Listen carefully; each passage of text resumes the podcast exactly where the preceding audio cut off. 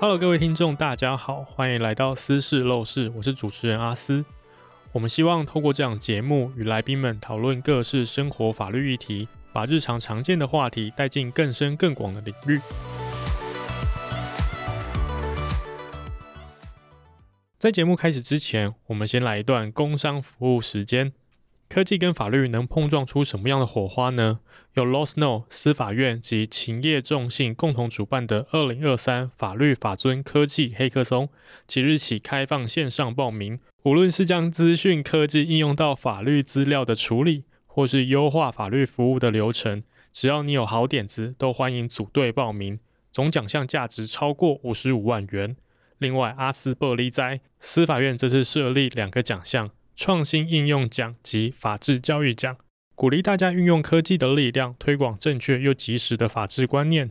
想了解更多，快上二零二三法律法尊科技黑客松的官网报名，也可以参考资讯栏连结。最重要的是，报名直到六月二十六日，还不赶快揪团手刀报名？我们都有听过“中华民国万万岁”，就是在说台湾什么东西都要缴税。而每年到了五月报税季，总会看着申报系统里面的收入怀疑人生，心里想：奇怪，为什么我要缴这么多的税？到底为什么国家可以伸出一双看不见的手，从我的钱包把钱拿走？说好的宪法保障人民财产权呢？今天阿斯就要来跟法官一起聊聊税法的怪奇物语。首先，我们就先欢迎今天的来宾——台北地院的吴承学吴法官。那大家好，我是台北地院的吴承学法官。不过在开始之前，我先跟大家介绍一下，就是法官他其实是重金庭的法官，他不是税务庭的法官，所以大家一定会觉得很奇怪，说，诶，这集明明是聊税法，为什么我们不是聊找一个呃行政法院的法官，却是找一个重金庭的法官？那是因为其实吴法官他有双重身份，他除了是法官以外，他还在台北商业大学教税法，对不对？对，没错。好，然后而且除此之外，我。那时候在找资料的时候，发现法官除了是法律系以外，他还有会计系的学分，有两个学位这样子，所以是法律会计双主修。那我想先问法官，那时候就是大部分人都会觉得说，念法律的数学不好，就连法律系自己人都觉得啊，我们念法律就是因为数学不好，跟英文不好才会念法律系。那法官为什么那时候会想要去修会计系，一个需要用到很难的统计跟很难的会计的科目？因为以前呢、啊，我在大学的时候，我跟一个读税法的学长同一间寝室。嗯、那个我看那个学长读税法，我觉得哎，税法好像蛮有趣的，所以就跟着那个学长的脚步，一起去双主修了会计系，然后一起走上税法这条路。可是那时候你会觉得，就是数学好不好这件事情，跟念会计系有影响吗？哎，我觉得倒是还好。大学部的会计其实比较不需要。这么难的数学，当然、uh huh. 研究所的会计就比较多统计微积分了，常常每天都在统计微积分。嗯、uh，huh. 所以大学部的会计基本上不太需要要求那么难的数学。呃，uh. 另外一方面我也很喜欢数学，我也是数学的爱好者。这样。Uh huh. 不过刚刚法官说，因为你觉得那时候是室友在念税法，然后你觉得税法很有趣，这跟我的经验不太一样。因为我那时候觉得税法超无聊，因为它就是行政法，所以我根本就看不下去。那法官，你觉得就税法？这在你心目中，它有趣的地方是在哪里呢？哦，我觉得税法有很多有趣的地方，嗯，比如说要如何少缴税，就是大家很感兴趣的一个话题。然后很多很聪明的人也都在研究这种东西。嗯，像之前在欧洲有所谓的荷兰爱尔兰三明治，荷兰爱尔兰三明治，对，就是苹果公司透过诶他在荷兰做什么事业，在爱尔兰做什么事业，嗯，用这样子事业分布在不同国家的安排，因此就可以少缴了数十亿美金的税。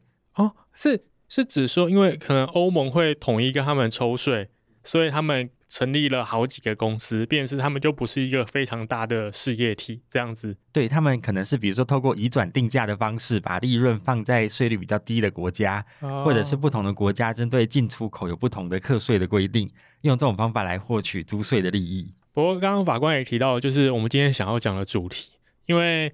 呃，刚刚法官说，很多人都在研究到底要怎么样可以节税。那说到节税呢，为什么会想要节税？就是因为大家缴税缴的心不甘情不愿，特别现在是五月报税季，虽然大家听到的时候可能已经六月了。这种报税季期间，看到政府把手伸到我的口袋里面，然后拿出好几张蓝色的钞票，心里就越想越不对劲。但为什么他们可以这样子把手伸到我们的口袋里面，然后掏出我们的钱？不是说宪法有保障人民的财产权吗？那为什么国家可以跟人民课税呢？主要是因为国家要提供给人民各式各样的服务嘛。国家要提供服务给人民，就必须要有钱。然后所以呢，他必须要向人民收税，就好像我们住公寓，管委会会跟我们收管理费一样。嗯、要是没有缴管理费，就没办法换取国家给我们的服务。嗯、所以这就是为什么国家可以对人民课税。这有点像是一个契约的关系。嗯哼，就是我们把我们的钱呐、啊、跟我们的自由一部分给国家。嗯，然后国家拿了我们的钱，然后控制我们的自由一部分的自由，然后呢来提供服务给我们。好，但像是反正刚刚举的是管委会的例子，就是我们要缴管理费嘛。但是管理费它是用可能家里面的坪数大小来收费，就是一个空间，你有越大的空间，你要缴越多的钱。这个似乎跟使用者付费的道理是是类似的。可是我们在缴税的时候，我们不是那个每每个人缴的税会会不一样。如果照法官这样讲，应该是。每个人要缴的税应该是要差不多的才才是啊？为什么会有这样的设计呢？就是像是呃有五趴、十二趴、二十趴，最高甚至到四十趴这样的差差距。这个啊，因为税捐呢，它是一个没有对待给付的金钱义务。所谓的没有对待给付，就是说，哎，你不能说我缴了税，我就要换取某一个国家给我特定的给付。嗯哼。那因为它是一个没有对待给付的金钱义务，嗯哼。所以呢，我们要怎么样公平的来课税呢？我们认为说，哎，有钱的人他缴多一点的税，嗯哼，然后没钱的人他缴比较少的税，所以税捐负担能力越高的人，他要缴越多的税。我们认为说，哎，这样子课税的方法就是公平的。嗯哼，那当然要如何来衡量说，哎，一个人的税捐负担能力高还是低呢？它有很多种衡量的方式。那这个衡量的方式呢，会因为时代的不同而有不同的衡量方式，因为不同的时代它科技技术不一样。所以，诶，它能够课到的税也不一样。比如说，早期的中国，它可能是用田地的面积跟人口数来课税。嗯、那当然就是这样子，用单一的方法来衡量租税负担能力，可能会失真。比如说，我们不能说，诶，大学只考，我们就只看数学科的成绩来判断说，哎，谁适合读大学。它税捐负担能力衡量的指标越多，越能够精准的衡量说，诶，一个人的税捐负担能力有多少。所以呢，比如说我们会有所得税，对，我们认为说你所得越高，你的税捐负担能力越多，所以就要缴更多的税。嗯哼，而且因为边际效用递减，所以诶，你对于很有钱的人，比如说诶，郭台铭可能克他个四十多趴的税。那对于像我这种很穷的，可能课比较少，嗯哼，哎，那造成的痛苦感可能哎差不多这样哦，所以这是用所得来课税。那比如说营业税，就是你有消费有买东西，嗯、那你就有税捐负担能力。对，那比如说房子，你的房子越大越新，嗯、你的税捐负担能力就越高。哦，地价税，你的土地面积越大，嗯、然后在更精华的地段，那你税捐负担能力就越好。所以其实我们的课税的，就是那个设计原理，它考量到的像是边际效应，它就是希望，呃，因为如果大家都是齐头式，就是都是课五趴，然后有钱人当然会课的比较多，可是这五趴对他来说不痛不痒，所以可能就会被扣到课到十二趴、四十趴，这样相对的痛苦感是差不多的。嗯，对，没错。那除了台湾，因为台湾是这样设计的。那不知道国外有没有哪些国家，他们其实是没有这样的，这叫累进差额吗？累进税率哦，累进税率的设计。诶，大部分的国家都有累进税率的设计，哦、大部分都有。哦，那就是像五月啊，我们除了要缴那个重所税，就是五月可能就痛苦这一次。但是除了重所税以外，生活之中还有超多的税要缴，像是印花税，我就一直搞不懂什么是印花税。可以请法官帮我们解释一下。我相信很多听众朋友都有听过印花税，可是它到底是干嘛的，根本就没有人知道。印花税呀、啊，它是针对收据来课税。比如说你订了承揽契约，或者是你收受了银钱，嗯、那针对这些凭证收据来贴印花来课税，所以要贴印花、要销花之类的。但印花税这种东西，它其实是一个很古老的税，嗯、哼它是在税捐稽征技术还没有这么发达的时候的一个税款，嗯、一个税目。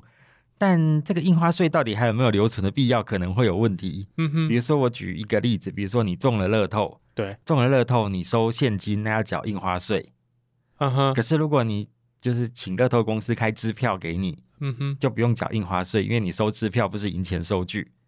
所谓的银钱收据是指现金，现金。对，就是如果我像我去 Seven Eleven，我中了两百块的发票，然后我两百块可能还不用缴印花税，要中多一点才行。好，一千块，好，嗯，中了一千块的发票，然后我到了 Seven Eleven，然后我跟他讲说我要换现金，因为这个是赢钱的收收入。对，没错，就是是给现金的，所以我后来会被扣个可能几块钱的印花税。对，没错，是这样的，就是就是现金交易的话会被课税这样子。没错，对。哦，那像我之前有听说过，印花税会有出现在可能房屋买卖契约的时候要去贴贴邮票，这个也是印花税的一种吗？对，那是印花税票，它长得跟邮票很像，但它叫印花税票。嗯，所以当初印花税的由来，就是因为就可能要为了要。因为他会认为说，你收到了钱，收到了银钱，你的税捐负担能力就比较高，所以你就有负税捐负担能力，你就可以多缴一点税。嗯哼，所以它针对银钱来收来课税，银钱的收受来课税。只是这个不合理，就比如说我刚刚举那个乐透的例子，你收到现金要缴印花税，为什么你收到支票，你不是也有同样的税捐负担能力，却不用缴印花税？嗯哼，所以这个可能就会有税捐负担能力相同。但却负担不同税捐的问题，哦，就违反到量能课税原则。啊，法官刚刚突然出现了一个新的名词，就是量能课税原则。那可以请你帮我们跟听众解释一下，什么是量能课呃量能课税原则吗？好，正所谓刚刚正如刚刚所说的，税捐负担能力越高的人，他就要缴越多的税。嗯哼，所以我们就是量能课税，衡量你的税捐负担能力，来决定说你要缴多少税。哦。所以就是，其实我们的税法设计都是遵循了这个量能课税原则，所以才会有累进税率这样的概念出现。所以就是有钱人要缴的可能比较多。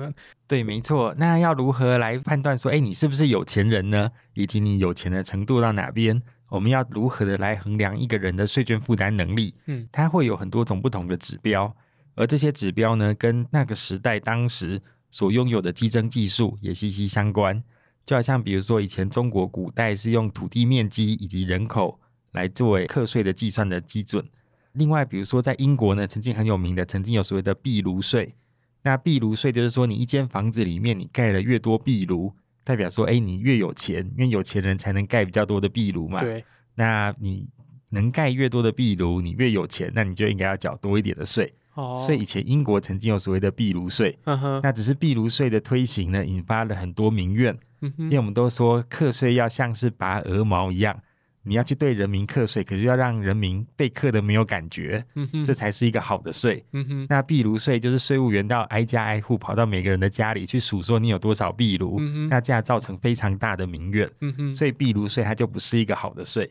所以后来壁炉税就被废除了。那取而代之的就是烟囱税，嗯，因为有壁炉就会有烟囱嘛，你烟囱越多的话，哎、哦，你就越有钱。对，那而且烟囱是从外面可以数得出来的。嗯、可是从壁炉税改课烟囱税了之后，又发生了另一个问题，就是因为大家都很会逃漏税，所以就有很多个壁炉共用一支烟囱的情况。哦，那这样子一来，烟囱的数量也没办法正确衡量纳税义务人的税捐负担能力了。嗯、再来是很多壁炉共用烟囱的结果。导致呢，就是改课烟囱税了之后，伦敦发生火灾的几率就比以前大幅的提升，因为那些就是烟囱的管道就变得很曲折了，嗯哼，然后呢，因此引发了很多火灾，哦、所以烟囱税后来也被认为说不是一个好的税。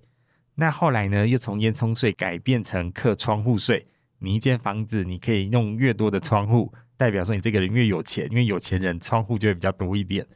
那我们去英国玩，在某一些比较老旧的建筑物，你可以看到说，哎，有些窗户都用石头封起来了。这就是以前为了不要缴窗户税，所以他们会用石头把窗户封起来。所以曾经有一段时间呐，英国的建筑物的窗户都特别的少，甚至是被封起来，因为大家都不想缴税。那结果大家把窗户封起来，通风不良，因此呢，引发了非常多的流行病、传染病都因此而生。所以税其实是会大幅的影响人类的生活的。那英国的窗户税也使得，哎，英国那一阵子流行病特别多，所以那时候就有人说对光课税愚蠢至极，就这样子。这听起来就是一个就是呃人民跟政府之间在斗智斗力的过程，然后就听起来很像就是道高一尺，然后魔高一丈，从原本就是要壁炉，然后引起反弹，然后开始数烟囱。然后为了大家要逃漏税，所以就把烟囱开始疯狂的改造，然后改课窗户的税之后呢，然后就大家就开始把窗户直接封起来，我不让你课税这样子。对，就是税的历史有多久，逃漏税的历史就有多久。像在意大利有个地方，它后来被列为是无形文化资产世界遗产。呵呵，那那个地方是什么样？就是意大利有个地方，它的屋顶是活动的。屋顶是活动的，对，因为屋顶只要完工了，你就会被课房屋税。嗯哼，以前的人为了不缴房屋税，他就制作了活动的屋顶。哦，当税官要来查税的时候，他就把屋顶拿下来，说我们这间房子其实还没有完工，嗯哼，就不用缴房屋税了。哇，那后来这个地方还变成了世界遗产，所以感觉真的蛮有趣的。对啊。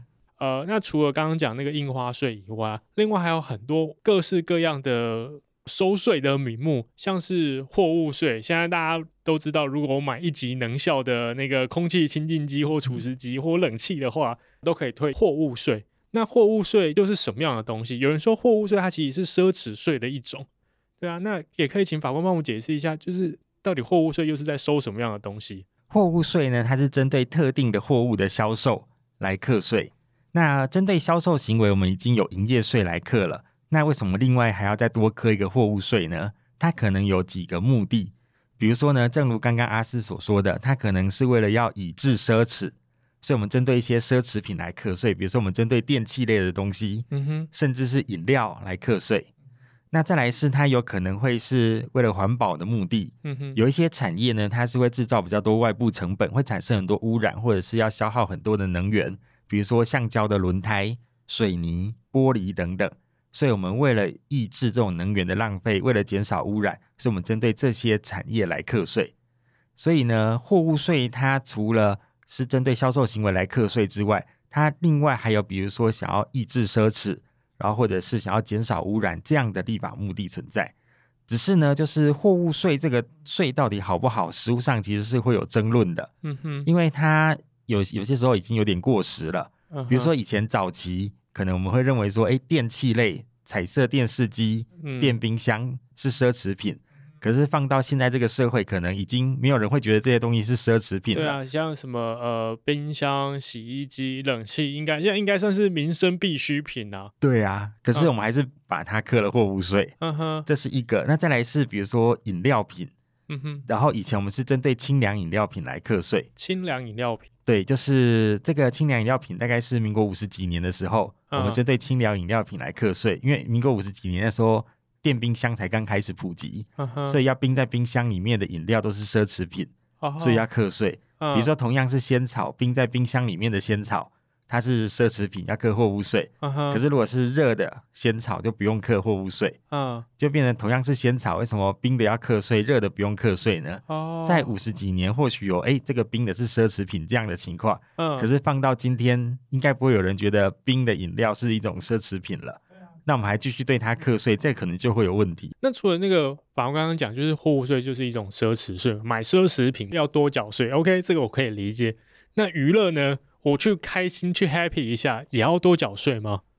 好，那娱乐税呢？就是它是在动员戡乱时期制定了一个法律，因为那时候正在抗战嘛。你说呃，民国三十几年的时候，三十几年啊，所以呢，就是因为动员戡乱时期，政府希望民众过简约的生活，不要太奢侈，啊、所以它针对一些娱乐的行为来加以课税。所以我们国家这么早就开始在推极简生活，对，就是所谓的欲进于征。那我们税法呢？其实除了财政收入的目的之外，嗯、它还有有些会有管制诱导的目的。比如说像刚刚提到的货物税，它就有管制诱导的目的。管制诱导就是希望用税法这个工具呢，来引导人民做特定的行为或不做特定的行为。哦，就像是货物税，就是希望说我们不要去购买奢侈品，对，少喝一点饮料这样。那娱乐税它在当时有这样子的立法目的。所以他针对娱乐行为来课税，希望大家少做一些娱乐的行为。嗯哼。可是这种民国三十几年制定的税法，用到今天就会产生很奇怪的情况。嗯，比如说像前一阵子有一个节目叫《伯恩夜夜秀》，哦，呃，演讲，有趣的演讲，对，就是讲脱口秀，它是要课娱乐税的，是，可是演讲是不用课娱乐税。嗯哼，那我讲一个有趣的演讲，嗯哼，要不要课娱乐税呢？或者讲一个无趣的脱口秀，嗯哼，要不要课娱乐税？嗯哼，然后最后呢，伯恩他讲了一个有趣的演讲，嗯哼，那这个有趣的演讲也被依实质课税原则，嗯，就说它实际上其实是脱口秀，所以就课税了，就变成说，哎，有没有趣？为什么是由税捐的机关来认定呢？那这个有没有一个客观的认定标准？这可能会是一个问题。为什么有趣的东西要课税，无趣的东西？就可以不课税嘛？嗯哼，那我一个脱口秀讲的很无聊，是不是可以不用课税？讲的像演讲一样无聊，大家都睡着了。嗯哼，这样是不是不用课税？这样似乎不合理的地方，这第一个。嗯哼，第二个是在抗战时期，可能有希望民众少做一些娱乐行为。嗯，可是娱乐行为放在今天，已经跟当初我们对它的看法不一样了。嗯，像现在政府也在鼓励很多的。一些娱乐的行为，一些文创的行为嘛，嗯、那这些到底有没有再加一课娱乐税的必要？嗯、可能也会是一个问题哦。所以娱乐税这种税到底要不要继续存在？嗯、这个或许是可以讨论的哦。就好像看棒球，就是棒球是我们的国球，然后政府在鼓励国球，可是我们进场买票进场还要再被课娱乐税。嗯，对，没错。嗯，好，那另外一种税其实是我自己一直都想不通的。就是不知道法官有没有网购的经验，那法官有没有跨境网购的经验？哦，我是网购的狂热爱好者。就是说，像我们从中国买东西进来，然后在宪法的认知下面，哦，我们是同一个国家，那为什么同一个国家境内的东西的买卖，我还会被课关税？因为啊，我们这个是以关税区的概念来课税，uh huh. 那这个关税区的概念未必会跟国境的概念相同。Uh huh. 比如说我们在机场，哎，出了那个海关线，哎。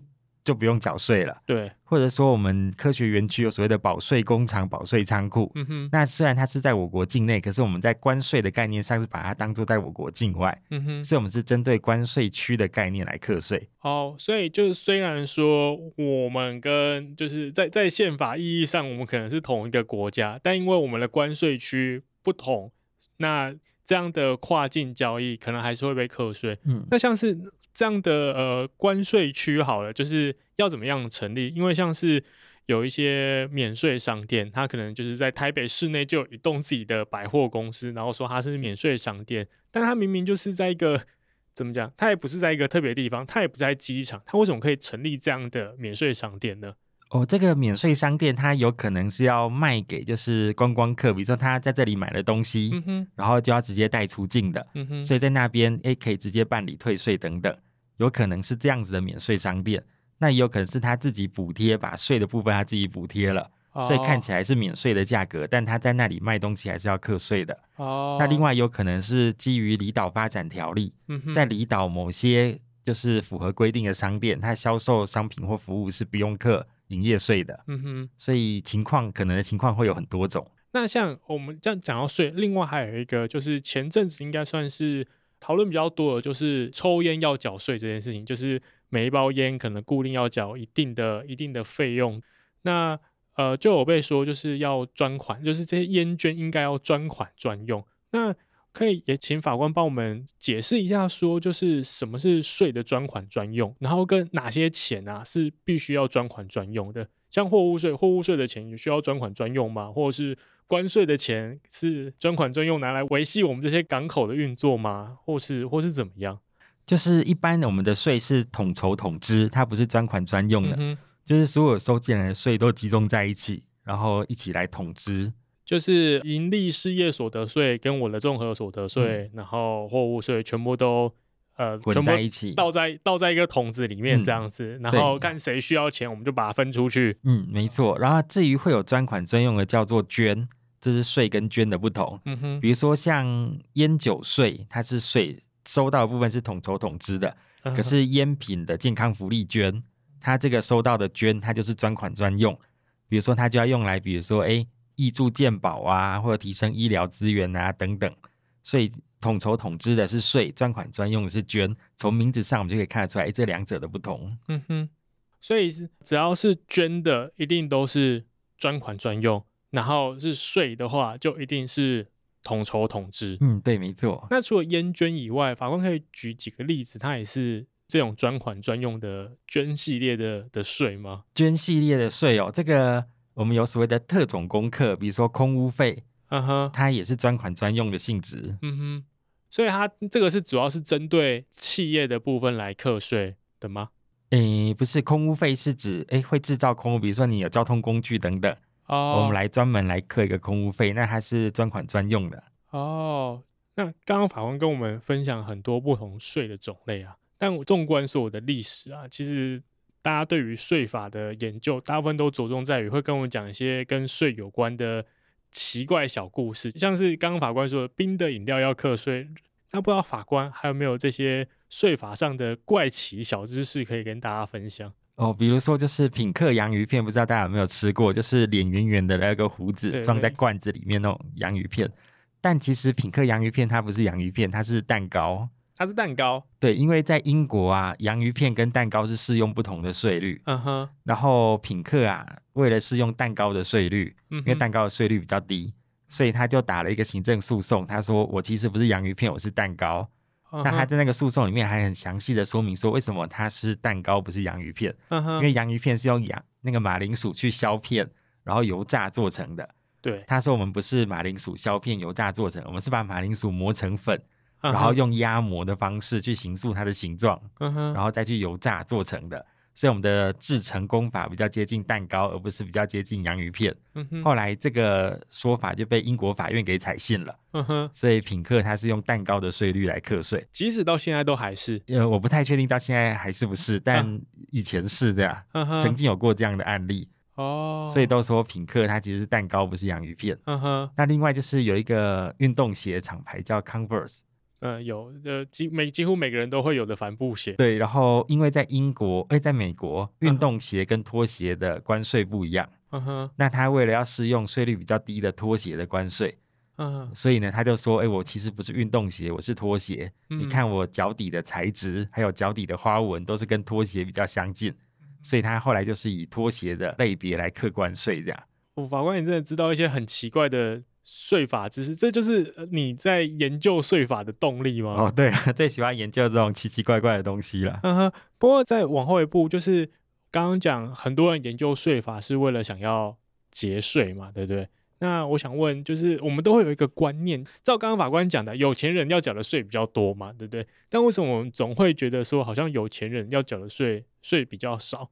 那我们有没有什么方法是，就是像我们这种呃小老百姓，我们也有办法节税的方法？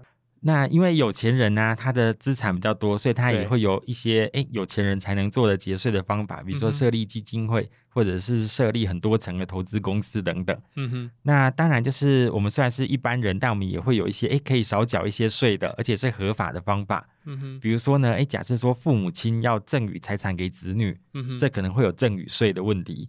那可是如果你在每年的免税的赠与额度现在是两百四十四万。然后分年来做赠与，这样就不用缴赠与税了。哦，所以就是假设我妈想要把她的财产留给我，那她就可以每年汇两百四十四万给我，她就不会被课税。对，没错。不过这个还是要看，就是阿斯的妈妈财产多不多。如果阿斯的妈妈财产很少，还没有到遗产税的起征标准的话，嗯，那这时候就不要分年赠与，用遗产的方式来把财产移转给阿斯。那这样子。一来是没有达到遗产税的课征标准，嗯，二来是哎，这个还不会有土地增值税的问题。呃，现在遗产税的课征标准是多少？诶，这个我不太确定，大概是 一千多万以上才要课遗产税。一千多万以上，嗯，但刚刚法官说，就是如果没有超过一千，就是可以直接遗产的方式就就把钱留下来。嗯，对，就不用这么麻烦分年去做赠与了。那为什么分年做赠与会有一个土地增值税？哦，因为就是如果你去赠与的话，这个土地是有移转的。Uh huh. 那我们一般人说，你有土地的移转就有税捐负担能力，uh. 所以要课征土地增值税。可是继承的部分，它已经放到遗产税里面去课征了。OK，但我觉得这可能也是大家会很好奇，就是假设今天是亲人是有土地的，然后他想要的可能土地的价额比较比较高。然后他希望可以用就是这种每年两百四十万的方式，然后把土地留给自己的后代。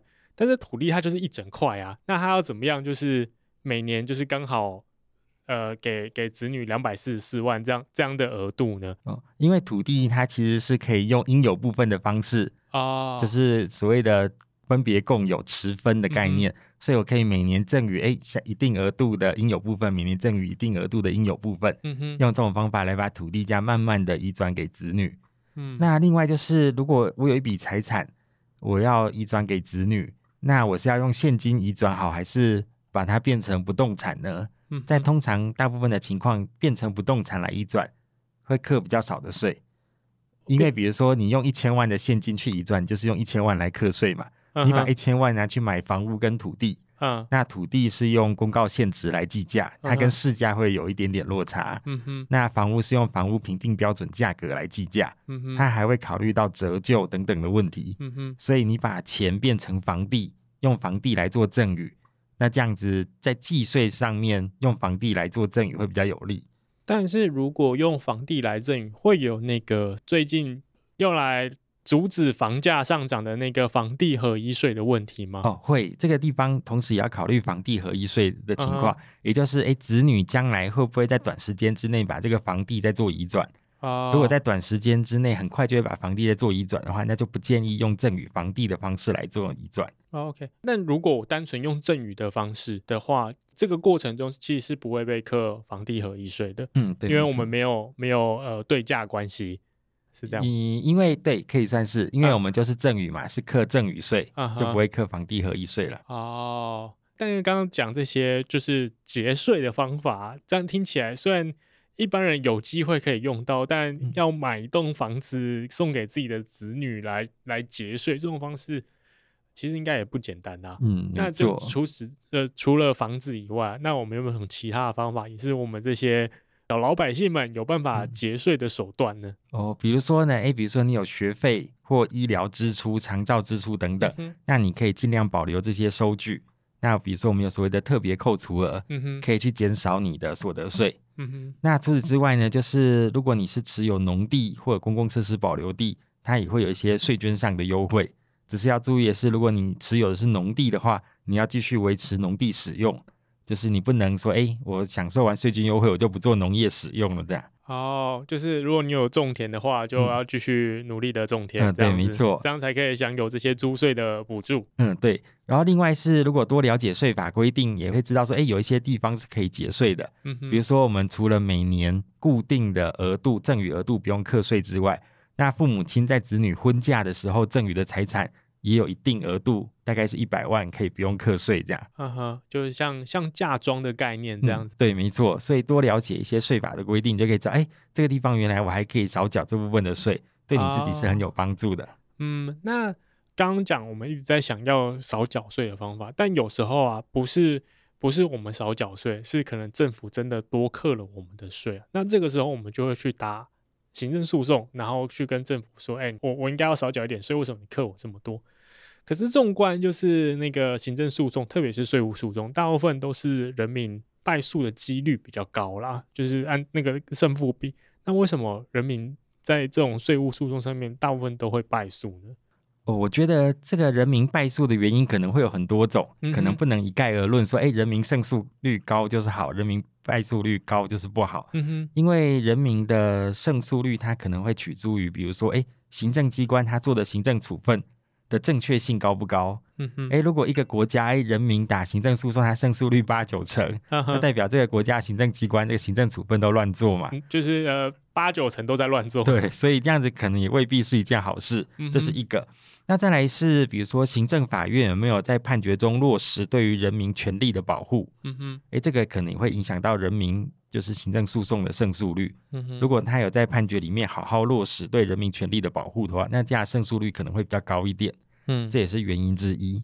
那再来是人民提起诉讼的成本，也会影响到胜诉率。比如说，一个国家假设人民提起诉讼的成本很低，那也就是说缴裁判费很低，那人民可能就会抱着说，哎，姑且试试的态度来打行政诉讼。那这样子人民的胜诉率自然就会比较低一点。可是如果哎这个国家他要打行政诉讼，他要缴的裁判费很高，那那种人民就会选择那些比较有把握的案件来打行政诉讼。嗯，那些他觉得啊可能不太行的案件就不会进到行政诉讼这个领域里面，所以这样人民的胜诉率就比较高了。嗯哼，所以影响人民胜诉率的情况可能会有很多种，可能不能一概而论。嗯哼，不过近几年有一部法律叫做《纳税者权利保护法》，在这部法律生效了之后，我觉得对于我们的整个税的环境其实是有很不错的改善。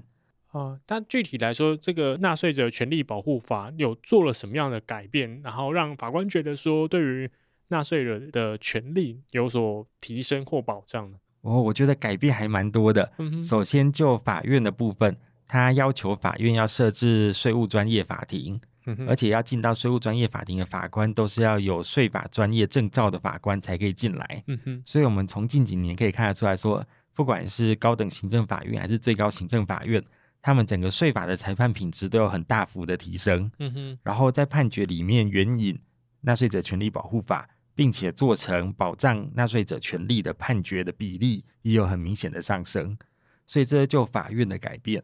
嗯哼，那第二就税务机关的改变，在纳保法通过了之后，税务机关他们也有很努力的去改进他们行政处分的合法性。比如说呢，他们现在会定期检验他们之前做的解释函令，看看有没有不合时宜或者是违反纳保法精神的这些解释函令，如果有的话，就不再原用了。那再来是他们整个税务员的素质也有提升，嗯，所以这几年自从纳保法生效了之后，我们针对税务案件不服提起复查的这种案件数也有很大幅的下降，所以税务机关那里也有在改进。那另外我们还有所谓的纳税者权利保护官，在税捐稽征机关里面设置专门的纳税者权利保护官来保护纳税人的权利。那如果纳税人有一些税法的问题，也可以请教这些纳税者权利保护官。所以纳保法呢，它在税捐稽征机关这里也做了很大的努力。嗯、那另外纳保法它还把一些重要的原理原则，然后另外比如说像是举证责任、推计课税、财罚要件等等，都很明确的定在法律里面，然后减少了很多诶以前在税法实务上面的争议，嗯、也更进一步的保障了纳税者的权利。哦，所以我觉得这部法律对于整个税务领域其实是有很深的影响的。不过也是有很多需要我们去改进的。嗯哼，比如说最近在报税嘛，如果你有租金的支出，你可以去申报这个租金支出的这个成本费用。对。然后我们认列的税捐稽征机关承认纳税义务人可以报的租金费用很低。嗯哼。反之，如果你是房东，你有房子出租，嗯哼，然后税捐机关会认为说，哎，你收的租金应该要。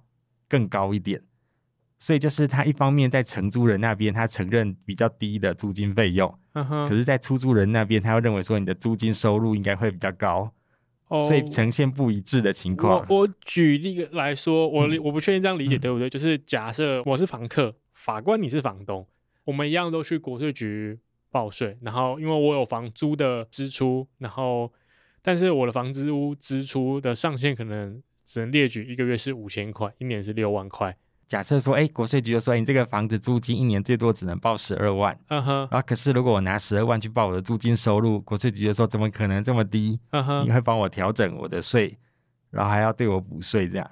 呃，这边有我有点不太能够理解，嗯哦、就是假设我一年的呃实际的房租支出可能是十二万，但是就是可能国税局只能让我报六万的租金支出。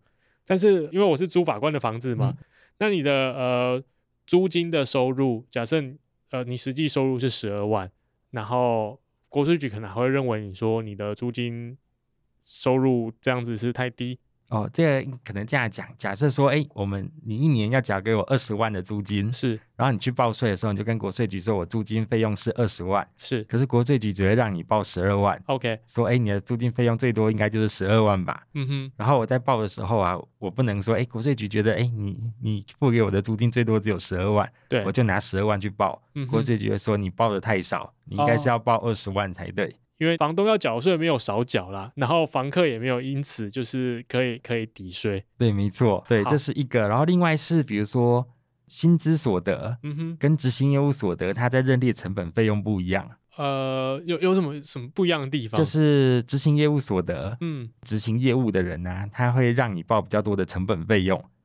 可是如果你是像我们这种领薪资的人，嗯、我们的成本费用就没办法报得像执行业务所得的人这么多。哎，执哦，执行业务所就是像是呃，比如说律师、uh. 律师事务所的老板，uh. 主持律师，他就是收执行业务所得嘛。对，那他会有成本费用，这个是很合理的，因为他开一间律师事务所会有成本费用。对，那我是就是那种打工仔，uh. 我收的是薪资收入，我也会有我的成本费用，比如说我要通勤，要到办公室，那我可能要采买文具，嗯，然后要准备一些哎我工作上需要的东西，嗯，可是我就不能像我开律师事务所一样，把这些费用都拿去报我的成本费用，哦、来减少我的税负，这样，嗯哼，对，所以每次看到那个税额通知书，我都会看一下，说我今年。这薪资所得，我想说啊，如果可以报执行业务所得，该有多好啊！嗯，不，刚刚讲到薪资所得，就是因为其实就我自己法律系毕业，就我知道有法律，然后同时会计双主修的人，其实非常非常非常的少。然后在我们的认知里面呢、啊，主要负责税务的律师啊，都赚很大。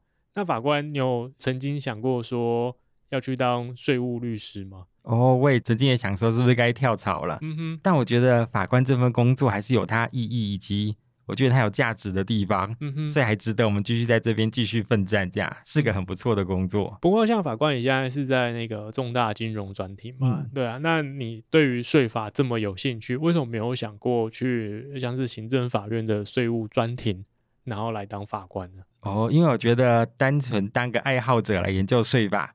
这样子没有压力又快乐，嗯哼，把它变成工作可能就没有这么快乐了哦。而且在重大金融犯罪专庭也有很多有趣的东西，嗯哼，就比如说我们都说，哎，贫穷限制了我们的想象，嗯哼。可是当我们在重金庭，它是个让贫穷人学习如何不被贫穷限制想象的好地方。可以举个例子跟我们分享一下，可以了解到说，哦，原来有钱人都做这种事啊之类的，嗯哼。那像是因为逃漏税有一部分是刑事犯罪嘛，嗯、那像逃漏税的案件，它有可能会到重大金融专庭里面来审理吗？哦，因为我们这边负责审理的就是比如说像银行法、证券交易法、期货交易法等等的金融法规。嗯哼，那如果是一般的刑事案件，它必须要是犯罪所得有到一亿元以上。嗯哼，所以这时候就要看他逃漏税的税额有没有到一亿元以上，有的话就会到我们这里。如果没有的话，就是由一般的刑事庭的法官来负责审理。好，那那法官你自己有遇到就是我 就是有趣的税法案件哦？自己遇过的？我有遇过一个税法案件，我觉得蛮有趣的。嗯哼，就是我们那个税捐稽征法有一个规定，是你在税捐稽征机关发现你逃漏税之前，自动来补报补缴，嗯、你就可以不用受到处罚。嗯哼，有这样一个规定。那有一个纳税义务人呢，他之前找了很多人头来分散他的所得，嗯，后来这些人头跟他谈不拢，针对报酬的部分谈不拢，就原本约定好一个报酬，后来人头想要多拿一点报酬，嗯哼，后来这个纳税义务人就不同意，人头就扬言说，那我要去国税局检举你逃漏税，嗯，那那个那个税义务人就想说，既然都要被你检举了，不如我自己来自首，嗯，比较轻这样，对，他就去跟国税局自首，然后并且要补缴他之前逃漏的税。因为自动补报缴免罚嘛，对。可是因为他之前逃漏税的行为，距离他自首的时候已经超过五年了。嗯哼。我们税法上的请求权的时效只有五年。对。所以国税局就说啊，不好意思，虽然你来自首，并且要补缴，可是因为我们已经不能收你这笔税，已经超过五年了。所以你没办法用自动报缴免罚的规定。那可是因为刑事案件的追诉期是二十年，所以我们还是只好把你移送给检察官侦办你的刑事案件。所以他。办后态度不错，他来自首，并且要拿着钱，大概五六千万吧，uh. 来请国税局收。国税局说：“哎，我们不能收，然后把他移送刑事犯罪。Uh huh. 那就来到我这边了。所以我曾经审理过这样的案件。那这个案件后来我是让他，我帮他算利息了之后，叫他去缴给国库，uh. 然后用这种方法来换取缓刑。嗯哼一方面是把这个钱给收下来，二、uh. 方面是也让他。获得了哎，跟那个自动不报缴差不多的待遇。嗯哼，有遇过这样的情况。不过刚刚法官有说，就是要求他缴给国库嘛，对不对？嗯、那其实我们之前有听过一种节税的方法，就是把钱交给政府，或者是我们捐给慈善机构啊。嗯、那我想要问的是说，把钱捐给国库这件事情，跟我被抽税其实意思是一样的啦。嗯、那这样子。呃，政府在收到这两笔钱的运用会会有不一样吗？哦，是一样的。你交给国库，跟你缴税给政府，最后都是统筹统支。哦，所以就是反正反正我只要把钱给政府，就都是统筹统支。除了捐是专款专用以外，其他都是统筹统支。对，没错。那刚刚法官讲了，跟我们讲了很多，就是即使是我们可能也可以尝试看看的节税方法。但是常常都说，就是节税啊，跟逃漏税只有一线之隔。那到底节税跟逃漏税它差别是什么？因为其实有时候听起来节税很像是另外一种逃漏税的手段啊。那他们又差别在哪里？这样？那节税呢，基本上它是符合税法规定以及税法意志的。比如说刚刚提到说，哎，每年有两百四十四万赠与的免税额，嗯哼，那你分年去做赠与，那这个是符合税法意志的。那至于逃漏税，它可能是用诈欺或用隐匿的方式，嗯哼，比如说，哎，我骗国家，明明说，哎，我有一百万的所得，却骗国家说我只有二十万，哦，或者说我把所得藏到海外去，嗯，让国家找不到，嗯哼，等等。所以，如果你是用诈欺啊，这种隐匿啊，这种不正当的方法来去减少你应该要缴的税，那这样子的话就会构成逃漏税。那像是就是一开始说有钱人他们有能力去成立一些什么公益信托啊、嗯、等等之类的，这样子也算是一种合法节税的手段吗？还是其实它隐含了逃漏税的成分在里面？哦，这个要看它的实质内容。嗯哼，因为就是如果你去成立那种基金会啊，或做公益信托。嗯哼，这个不用缴税，这个是符合税法的规定的。是，那只是在于要看说，哎，你成立这个基金会，你的实质的运作有没有达到当初税法所要求的？因为我们说，哎，你把一笔钱呢拿来做公益信托或者成立基金会，嗯、你有它公益的目的，嗯，所以你这个财产的运用都应该要尽量运用在这个公益目的的实现上面。嗯哼，你要去做你当初成立基金会所要求的，说，哎。你成立这个基金会，你要做什么样的好事啊？等等，嗯哼，你要去做这样的好事，如果有的话，哎，这样子就 OK，它符合我们税法的规定。嗯哼，可是如果你成立基金会，你的财产的支出啊，并不是拿来做这个基金会它所要达成的目的，嗯哼，而是比如说，哎，把财产呢，比如说用薪资的方式来给自己人，嗯哼，或者是把自己产生的成本费用用基金会来报销，用这种方式来达到财产移转的效果，可是却又规避了相关的税负。这样可能就会构成逃漏税了。不过，就我们自己的想象里面啊，大部分会想要成立就是公益信托等等，嗯、其实很大一部分都是希望可能呃透过这种方式，然后把自己的财产然后移交给自己的子女这样子。嗯、但是如果照法官说的，我如果成立公益信托的话，其实这笔钱是没有办法做公益以外的事情，所以子女们也没办法享受到就是。可能爸爸妈妈所累积下来这些财富，但所以我相信具体来说应该会就是有猫腻在里面。那这些有钱人他们会想要成立公益信托，他们到底是怎么样具体把他们自己的财产然后移转给他们的子女的？